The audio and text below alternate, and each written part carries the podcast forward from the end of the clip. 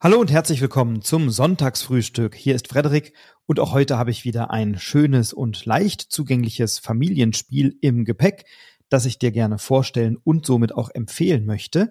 Ein Spiel, das ich in den letzten Wochen sehr intensiv und in vielen verschiedenen Runden auf den Tisch gebracht habe und das überall gut ankam und schön zugänglich ist. Also schnapp dir einen Kaffee, einen Tee, dein Lieblingsmüsli oder ein Croissant, kuschel dich aufs Sofa und um welches Spiel es sich handelt, das erfährst du, wenn du gleich dran bleibst.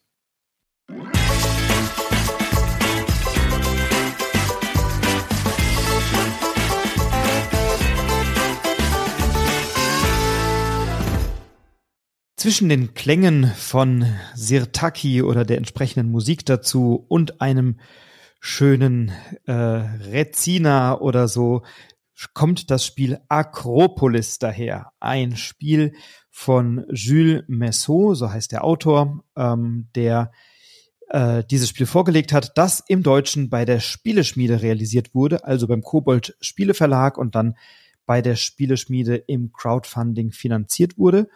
Und dieses Spiel hat mich doch jetzt sehr abgeholt in den letzten Wochen und auch begeistert. Und ich habe es wirklich in vielen, vielen Runden auf dem Tisch gehabt denn wir haben ein sehr gut zugängliches, vergleichsweise leichtes Kennersp äh, äh, Familienspiel, kein Kennerspiel, ein Familienspiel, äh, bei dem wir Plättchen legen. Wir haben so Sechseckfelder, die du möglicherweise ja von Katan kennst oder auch aus anderen Spielen. Und diese Sechseckfelder, die legen wir, äh, also die sind in so einem in so einem Dreier, also so an jeweils einer Kante zusammengeklebt, so dass wir so ein Dreier-Sechseckfeld haben, weiß gar nicht, wie man das nennt. Und auf diesen sind verschiedene Stadtviertel farbig abgebildet, die man in seiner antiken griechischen Stadt in der Akropolis dann aufbauen kann. Und da gibt es eben verschiedene, da gibt es zum Beispiel Märkte, die sind gelb und Gärten, die sind grün, es gibt Kasernen, die sind rot, es gibt Wohnviertel, die sind blau, es gibt Tempel, die sind lila und es gibt Steinbrüche, die sind so weiß-grau, also eher farblos. Und wir können jetzt diese Plättchen beliebig aneinanderlegen und zwar immer natürlich Kante an Kante nach so üblichen Plättchenlegeregeln und möchten in unserer Akropolis möglichst viele Punkte bekommen. Und jedes dieser farbigen Viertel, also auf so einem Dreier-Hexfeld, Plättchen sind immer so eben drei verschiedenfarbige aufgedruckt. Ähm, und da hast du immer eine Kombination aus ein oder zwei von diesen farbigen Wertungsvierteln oder eben von den farblosen Steinbrüchen. Ähm, und die kannst du dann eben aneinander sortieren oder aneinanderlegen. Und jedes dieser Viertel hat für die Schlusswertung eine eigene Punktzahl oder eine eigene Bedingung, nach denen diese Punkte am Ende ausgewertet werden. Und das ist sehr clever gemacht und sehr schön gemacht. Ähm, denn du möchtest im Laufe des Spiels Schwerpunkte setzen und kannst nicht alles gleichzeitig erreichen. Also das ist zumindest meine Erfahrung, dass man dann doch hier ein paar Schwerpunkte setzen sollte und sich nicht mit allem gleichzeitig beschäftigen kann. Ähm, und dafür gibt es dann eben Punkte, und zwar in Abhängigkeit davon, wie viele Sterne du über sogenannte Agoras in der Farbe in deiner Akropolis hast. Die Agoras gibt es in unterschiedlicher Anzahl und Wertigkeit, je nach Viertel. So gibt es zum Beispiel bei den Gärten Agoras, die drei Sterne beinhalten. Bei den Wohnvierteln, bei den blauen, gibt es Agoras, die einen Stern beinhalten. Ähm, und das eben in unterschiedlicher Aufteilung und Anzahl, je nach Anzahl der Spielenden. Das ist dann eben ähm, entsprechend gelöst. Und dann hast du dir einerseits diese Punkte, Wert, Bedingung eines jeden Stadtviertels und die werden am Ende multipliziert mit der Anzahl der Sterne, die du über diese Agoras bekommen hast. Also Gärten zum Beispiel zählen einfach für sich genommen. Und zwar, wenn sie auf der untersten Ebene liegen, einen Punkt und der wird dann eben multipliziert mit der Anzahl der Sterne aus den sogenannten Agoras. Jetzt kann es natürlich sein, dass du zwei oder drei Gärten eingebaut hast oder vier oder was auch immer. Und es kann sein, dass du auch in die Höhe gebaut hast, denn das bringt mehr Punkte, wenn du eine Akropolis baust, die nur in der ersten Ebene bleibt, also in einer Fläche nebeneinander, dann sind eben alle diese Plättchen oder alle diese Viertel vielmehr einen Punkt wert. Sobald du in die Höhe baust, dann musst du mindestens zwei Plättchen, die aneinander liegen, überbauen. Dann bekommst du zwei Punkte für die zweite Ebene und sogar drei Punkte für die dritte oder vier für die vierte Ebene für jeweils dieses Viertel. und die zählst du dann einfach und multiplizierst die am Ende mit den Sternen in den Agoras. Ja, und diese Legebedingungen sind sehr unterschiedlich. Also die Wohnviertel zum Beispiel sind blau, also die Menschen möchten gerne nah beieinander wohnen und deswegen wird gewertet das größte zusammenhängende Wohnviertel. Die Gärten, ich sagte es bereits, können für sich alleine stehen. Die kann man dann einfach irgendwo da reinlegen. Ähm, Kasernen möchten mindestens mit einer Kante am Rand liegen, also die bewachen die Stadt von außen, die Kasernen, und deswegen möchten sie mit mindestens einer Kante am Rand deiner Akropolis liegen. Die Tempel sind lila, die möchten umschlossen sein, vollständig, also da werden nur vollständig umschlossene gewertet. Und die Märkte, die sind gelb, die mögen keine Konkurrenz in ihrer unmittelbaren Nähe, deswegen möchten sie gerne für sich alleine liegen. Und die Steinbrüche haben jetzt eine ganz besondere Funktion, denn immer wenn du in der zweiten oder dritten Ebene, also wenn du nach oben baust, deine Akropolis, äh, wenn du Steinbrüche überbaust, dann bekommst du für jeden Steinbruch, den du überbaut hast, einen Stein, den du brauchst, um dir Plättchen kaufen zu können. Denn ähm, anders als bei beispielsweise Cascadia oder Dorfromantik, das sind ja auch so sehr bekannte Plättchenlegespiele, aktuelle Cascadia Spiel des Jahres 2022 und Dorfromantik ja jetzt auch gerade sehr gehypt oder eben viele andere Plättchenlegespiele, wo man Hexfelder aneinander legt. Da gibt's ja wirklich eine große, große, große Anzahl. Hier ist es so, dass die eben nicht sofort nachgelegt werden. Das heißt, wenn ich also ein, ähm, ein Plättchen mir rausnehme aus einer Linie, da liegen dann also vier Plättchen zur Auswahl beispielsweise, dann ziehe ich mir dort eines heraus. Wenn ich das äußerste nehme, dann kostet mich das nichts. Sobald ich von links nach rechts eines überspringe, muss ich einen Stein bezahlen. Wenn ich zwei überspringe, muss ich schon zwei Steine bezahlen. Das heißt, entweder gebe ich mich mit dem zufrieden, was ganz vorne liegt, das kostet nichts und wenn ich keine Steine zur Verfügung habe, ist das eben meine Option. Oder aber ich sorge dafür, dass ich immer mal so eine Handvoll Steine habe, die ich aus meinen Steinbrüchen gewonnen habe, um bei den ausliegenden Plättchen eine größere Auswahl zu haben. Und sobald die dann, ähm, sobald nur noch eines da liegt, wird das nach links geschoben und dann wird das eben entsprechend der Spielerinnen und Spieleranzahl aufgefüllt, wieder in eine Reihe gelegt und das, was dann eben übrig blieb, liegt ganz links, ist somit am günstigsten und die, die dann dazwischen liegen, kosten dann jeweils einen Stein. Das Spiel ist, wenn man es vor sich liegen hat, in wenigen Augenblicken erklärt.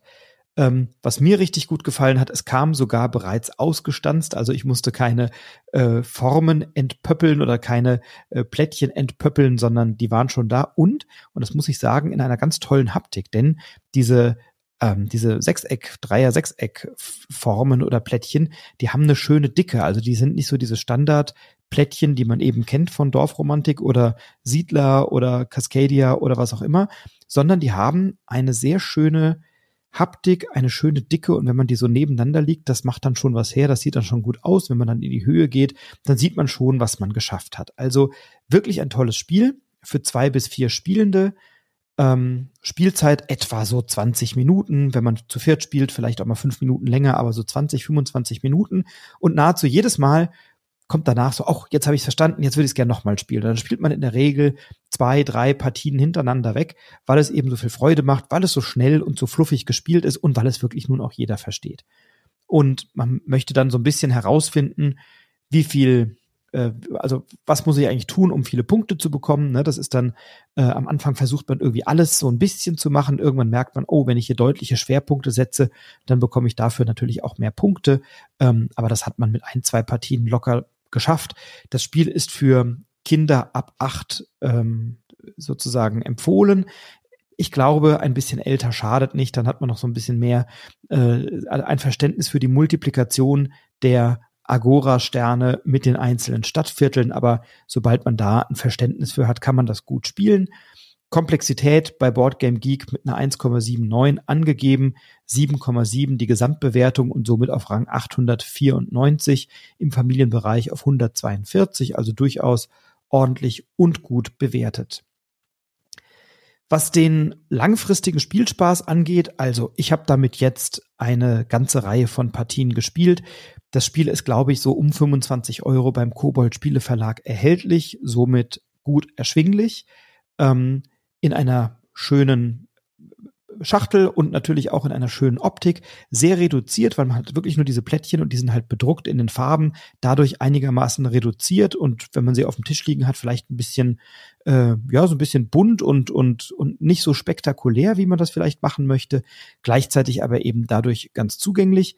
Und was den Wiederspielreiz angeht, also ich habe da jetzt so 12, 15 Partien auf dem Buckel in verschiedenen Runden und Natürlich, wenn du Vielspieler oder Vielspielerin bist, ist das jetzt kein Spiel, was ein All-Time-Favorite-Klassiker wird, wo man sagt, oh Mensch, das mache ich jetzt den ganzen Abend.